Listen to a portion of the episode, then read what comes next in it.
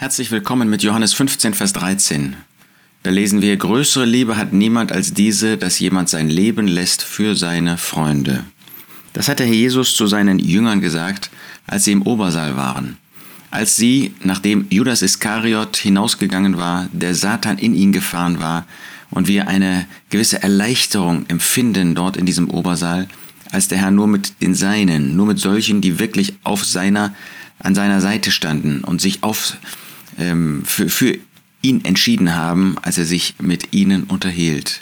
Und da sagte er ihnen, was sie von Seiten der Welt erleben würden. Und da sagte er ihnen, was er für sie tun würde und für sie, die er in der Welt zurücklassen würde. Aber er würde sein Leben für sie lassen. Und er zeigt ihnen, dass das ein Offenbaren ist von Liebe und dass es keinen Beweis größerer Liebe gibt, als sein Leben zu lassen. Größere Liebe hat niemand als diese, dass jemand sein Leben lässt für seine Freunde. Es geht hier nicht um einen Vergleich zwischen Feinden und Freunden, sondern es geht um einen Vergleich, was man geben kann.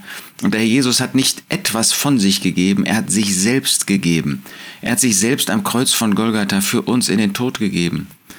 Das ist ein Gegenstand, den wir jeden Tag aufs Neue vor unseren Herzen überdenken sollten. Aber ganz besonders am ersten Tag der Woche.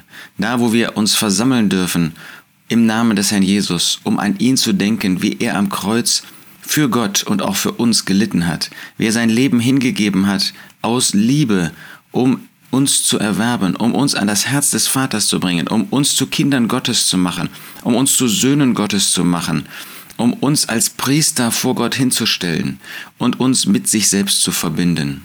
Das hat der Herr Jesus getan. Und was für Leiden. Sie sind jetzt beendet. Aber diese Leiden dort am Kreuz von Golgatha, als er sein Leben gab, nicht nur in Sühnung, das ist auch so, aber einfach die Tatsache, dass er sein Leben bereit war für dich und für mich. Wir waren Sünder, aber er bezeichnet uns seine Freunde als seine Freunde. Er hat sein Leben für uns in den Tod gegeben. Kann es größere Liebe geben? Undenkbar.